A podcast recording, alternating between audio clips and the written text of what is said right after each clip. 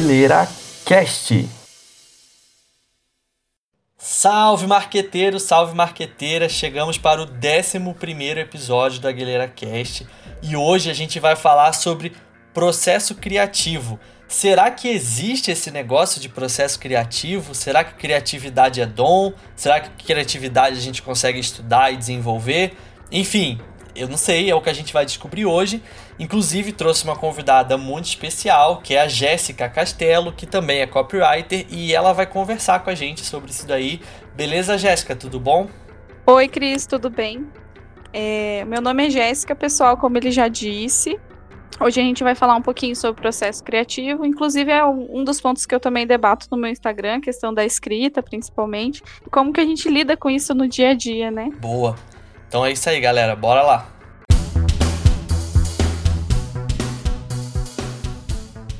E Jéssica, então, diz aí pra galera, o que é esse tal de processo criativo? Que assim, é, essa palavra assusta uma galera. É muito comum ver a galera falando: ah, eu tô com um bloqueio criativo, eu não consigo criar um processo criativo, eu não sei ser criativo. É, isso é um monstro de sete cabeças mesmo ou não? é que, na verdade, assim, né? Eu parto do princípio que o processo criativo para cada pessoa ele pode ser de uma forma. Uhum. Né? Então, assim, a, as pessoas elas têm muito esse estigma de que a criatividade geralmente a pessoa nasce, né? Sim. Nossa, como você é criativo, que é um dom. Mas eu acredito muito que é algo que você possa desenvolver, né? É, é algo que você é, principalmente você se libertando das regras. Porque quando você está preso na caixinha ali, é muito mais difícil você produzir algo, você cri criar algo. Sim. Mas é, o criar também, ele nunca veio do nada. Né? A gente tem que pensar que, assim, sendo bem sincera hoje, com, com toda essa gama de informação, esse acesso a as mídias sociais. Ninguém cria algo assim do nada, do nada, né? A gente sempre tem as nossas referências. Sim. Lógico que copiar é algo que não dá, mas quando você pesquisa, quando você tem contato com outros tipos de conteúdo, então você vai, né, criando todo esse repertório que te permite, né, ter esse processo de criação, Sim. né? Até eu estava vendo o, as definições, né, de criatividade, de processo. E processo é algo contínuo, então não é da noite para o dia que você ah, hoje eu acordei, é, hoje eu vou sentar aqui, hoje eu vou criar. Nem é, sempre é, é, assim, nem sempre é o dia. E né? eu acho que a criatividade ela vem muito do da, do hábito de tipo assim. Exato. Cara, não, não, você não vai ficar sentado na sua cama esperando um sinal divino de assim, cara, uma puta ideia que vai mudar a sua vida. Se você, não. se você não uhum. sentar, por exemplo, a gente que trabalha escrevendo, né? Se a gente não sentar todo dia para escrever um pouquinho, para pesquisar alguma coisa e tudo mais, a gente nunca vai ter uma ideia genial, porque essas ideias geniais elas só aparecem quando a gente tem tipo todo um histórico para trás, né, de várias coisas que a gente já fez, vários conteúdos que a gente já consumiu, é, conversas que a gente teve com pessoas da área. Então a galera ela, ela acha que a criatividade é um dom, né, de tipo assim, mano, eu não nasci criativo, eu nunca vou ser criativo e é isso, acabou. Não, na verdade é um exercício. Né? Exatamente. Né? Se a gente for parar para pensar. Porque, igual eu tava falando, né? Você não acorda um dia simplesmente fala, não, hoje eu vou ter uma ideia, nossa, muito diferente do, do, do que tá aí no mercado, e não é assim que funciona. Às vezes as melhores ideias elas surgem em momentos totalmente aleatórios, mas elas só surgem quando você tem repertório. Sim. Né? Por isso que é importante a pesquisa, é, você tá antenado com o que está acontecendo. Sim. É, eu acho que até nessa pegada de. Já falando um pouquinho né, dessas etapas do processo criativo, você comentou comigo né, que você tinha um, o seu próprio processo criativo. Se você quiser falar um pouquinho mais sobre isso. Tá. É, no, assim, geralmente é, eu costumo escrever todo dia um pouco. Uhum. Na primeira hora da manhã eu já escrevo. Boa. Né? Eu costumo escrever ali, tipo, uma, uma página, duas páginas. Eu, porque é, o, dia, o nosso dia a dia é muito corrido. Então, o que acontece? Você vai armazenando tanta coisa, tanta coisa. Então, quando você escreve, e não é falar, é escrever mesmo. Quando você escreve, você se liberta ali de uns 20 quilos de, co de coisas, livra sua mente E, é, e esse é o momento que eu tiro para mim escrever qualquer coisa, tudo, qualquer coisa mesmo, algo do meu dia a dia, ou uma ideia que eu estou pensando. Então, é algo assim que é aquele momento que eu tenho para colocar tudo que está na minha cabeça, que vier assim, de repente, no papel. Uhum. Sem coerência, sem, sem uma regra, sem um, um roteiro, nada. Ali é só para me colocar no, no papel. Então, e, e, essa é uma das, das coisas que me ajuda muito quando eu vou né, precisar de fato escrever daí mais focado, por exemplo, se eu for escrever para uma pessoa ou para um cliente, né? Aí já tem todo um outro processo que você conversa com a pessoa e você tenta entender qual que é, o que ela quer comunicar, uhum. né? É, quando eu vou escrever também, eu, eu costumo, é, no caso daí, isso é um, um, ritual meu. Aí vai de acordo com o que as pessoas né, gostam de fazer. Eu gosto de elencar um grupo de palavras que tenham a ver com o tema. Todas as palavras que me lembram esse tema. Então, isso me ajuda muito a escrever depois, quando eu montar o texto de fato, o corpo do texto né? E, e, além disso também, eu acho que todo o processo criativo ele tem que envolver uma emoção, né? Porque você torna ele legítimo. Mesmo que você tá, mesmo que você esteja escrevendo para outra pessoa, direcionado a um trabalho, você tem que entender qual é a emoção que está norteando aquele texto, para que de fato ele seja algo legítimo, né, de acordo com o que você está fazendo. Sim. É, o meu processo criativo ele é bem parecido com esse seu, mas eu gosto de dividir ele em três etapas distintas assim. Que a primeira etapa que eu falo é a pesquisa. Então, se eu tenho que escrever sobre, não sei, sobre Bitcoin, é algo que não está no meu dia a dia. É, então eu preciso pesquisar. E aí eu pego um dia, eu gosto de fazer isso em dias diferentes, né? Então eu pego um dia para estudar sobre Bitcoin.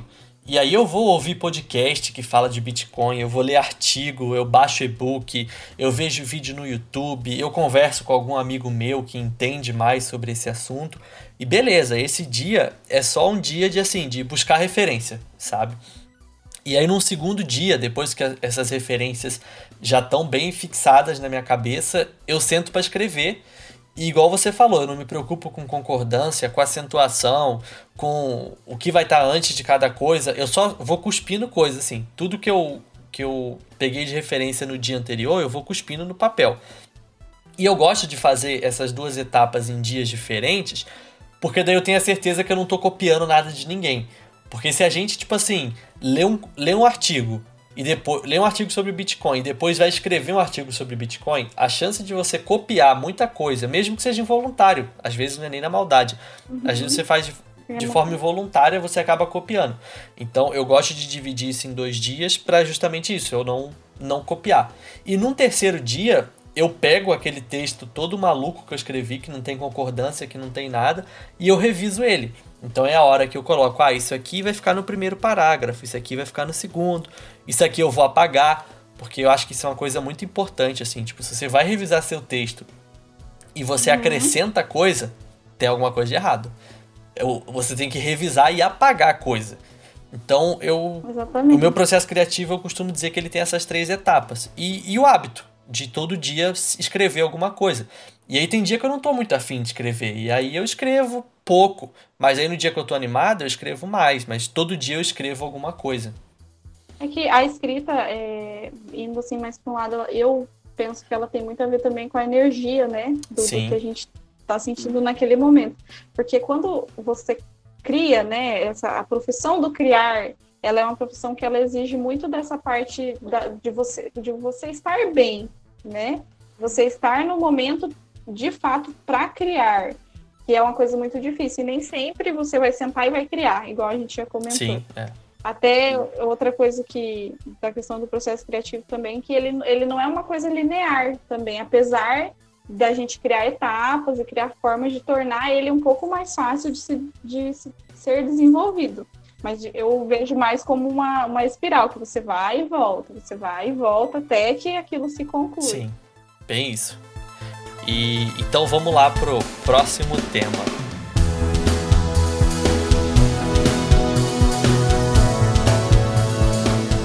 Gé, e o que, que você pensa é, sobre ócio criativo?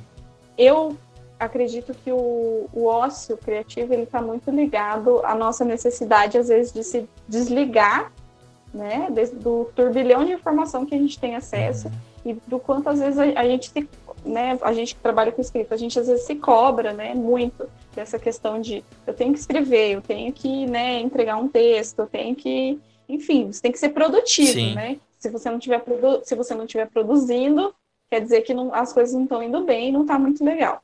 Porém, às vezes é necessário, né? Essa pausa, se você se afastar né, do seu texto ou do seu momento de criação, para que você tenha esse momento de ócio. E o ócio, é, ele pode ser tanto um fazer nada, mas não, você pode tornar ele um fazer nada produtivo também. Sim. No sentido de você acessar outro tipo de conteúdo, né?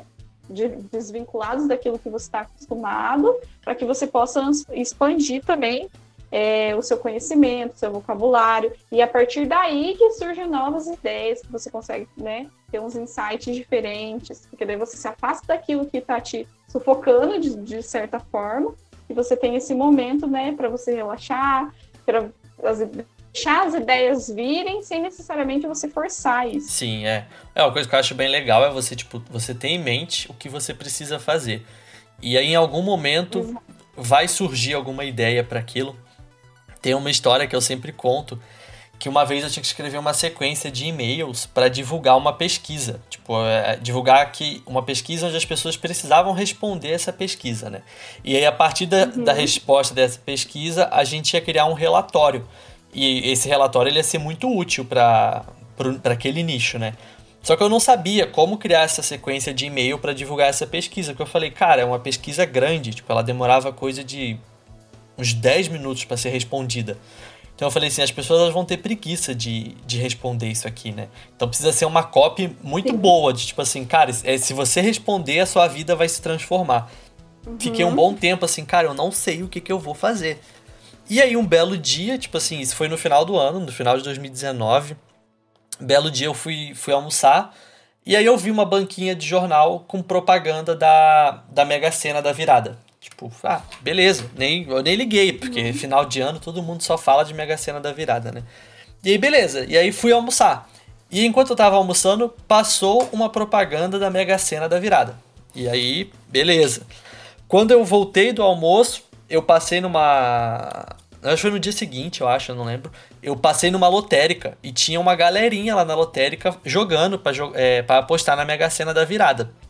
E foi aí que eu tive o, o estalo, assim. E eu falei, mano, todo mundo só fala de Mega Sena da virada. Tipo assim, é, é cartaz na rua, é programa de televisão falando da Mega Sena da virada e a galera indo pra lotérica. Pô, já sei, a copy vai falar da Mega Sena da virada. E aí, o e-mail, o primeiro e-mail, que era o e-mail de divulgação da pesquisa, eu coloquei como título do, do e-mail: O que você faria se? E aí, tipo, três pontinhos. Só isso já, tipo, deixava a galera. pra instigar. É, já deixava a galera muito curiosa para abrir o e-mail. E quando eu falei, cara, a headline desse e-mail precisa ser boa e a primeira, a primeira parte dele precisa ser muito boa também, pra, pra galera engajar, né? E aí a headline uhum. era essa, né? O que você faria se. E aí já, o e-mail já começava. O que você faria se você soubesse os números da Mega Sena antes de jogar? E cara, isso aí chama a atenção de qualquer um. Claro. E aí eu fui desenvolvendo a partir daí que tipo aquela pesquisa era muito importante e que se as pessoas respondessem aquela pesquisa, elas teriam acesso a um relatório antes de todo mundo daquele mercado e que para elas ter acesso àquele relatório antes do resto do mercado era assim uma mina de ouro. E cara, esse e-mail em particular foi tipo um sucesso, tipo a pesquisa teve muitas respostas e essa cópia ela surgiu de um ócio criativo, porque tipo assim, eu não estava trabalhando, eu estava almoçando com os meus amigos e aí eu vi a propaganda, vi o carinha jogando na Mega Sena e, tipo, foi do nada, assim, sabe?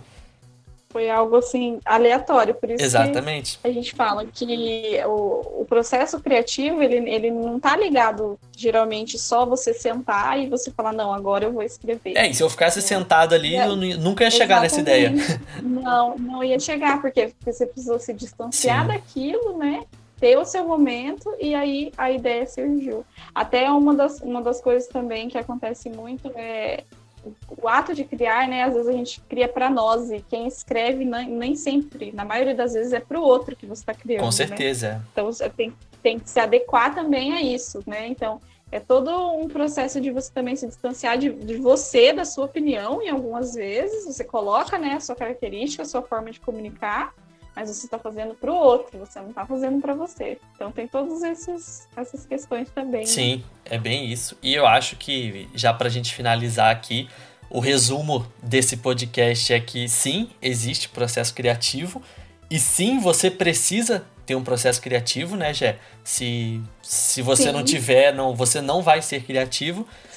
Se você não estimular certos hábitos, né, Exatamente. Né, é, você não dá continuidade, então não existe processo, né? Sem hábitos, sem todo dia ali você bater na tecla, não existe continuidade. Exatamente. Então, então sim. Não existe processo. É, exatamente. existe processo e o ócio criativo, o descanso é muito importante.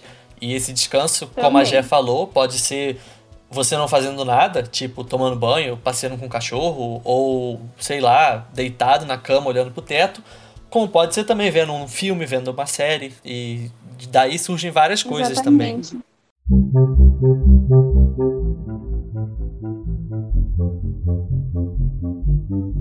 É isso então. Jéssica, muito obrigado pela sua participação. É, acho que a galera que ouviu isso aqui com certeza vai tirar uns insights legais e vai parar de acreditar que criatividade é dom, porque não é.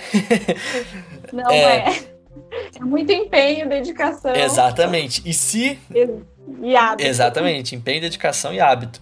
E se vocês acharam que hoje não teria indicação super rapidinha, vocês acharam errado, porque vai ter indicação minha e vai ter indicação da Jéssica também. O que, que você trouxe aí pra gente, Jéssica? Eu gosto muito de série, então eu, vou eu voltei a assistir uma série que eu acho que traz uns insights muito legais, assim, que é Suits, é uma série antiga. Boa mas que vale muito, é, muito, vale muito a pena assistir. E eu estou lendo um livro também, ele, mas o livro ele é um pouquinho mais denso, mas para quem se interessa em, por essas questões assim de mudanças assim na sociedade no geral, que é a estrutura das revoluções científicas do Thomas Kuhn. Como que é o nome? É um livro muito bom. A estrutura das revoluções científicas. Boa, boa. Aliás, duas indicações também, muito boas. Um livro ótimo. Legal. Recomendo. Boa. Então, a minha indicação é uma série também. E essa aqui é só pra galera que curte terror. É a série da Netflix que se chama Eu Vi. É, ela é muito massa, porque ela é muito curtinha, os episódios têm 25 minutos e são relatos de pessoas que passaram por coisas sobrenaturais. E o mais legal é que enquanto essas pessoas contam esses relatos, rola uma reconstituição. Então é bem bem de dar medo assim pra galera que gosta de terror. Então fica aí a indicação da série Eu Vi na Netflix, Suítes, que tá na Netflix também. E como que é o nome do livro? A Estrutura das Revoluções Científicas. As... É um livro comprido, o nome, mas vale a pena. Show de bola. Jéssica, você quer deixar aí seu Instagram, Facebook, LinkedIn, o que você quiser. Seu momento. é, Para quem curte assuntos relacionados à escrita, copy, vocês podem me acompanhar pelo Gé Castelo bem simplesinho, facinho de achar. E geral, por enquanto eu estou mais no Instagram mesmo, que é a plataforma que eu mais me dedico, tá? E no LinkedIn eu estou como Jéssica Castelo também, se vocês quiserem dar uma olhadinha. Show de bola, pessoal. O, o arroba dela e o LinkedIn dela vai estar aqui na descrição. Vocês sabem onde me achar, é no arroba Aguilera Cop. E semana que vem a gente está de volta. Valeu, falou!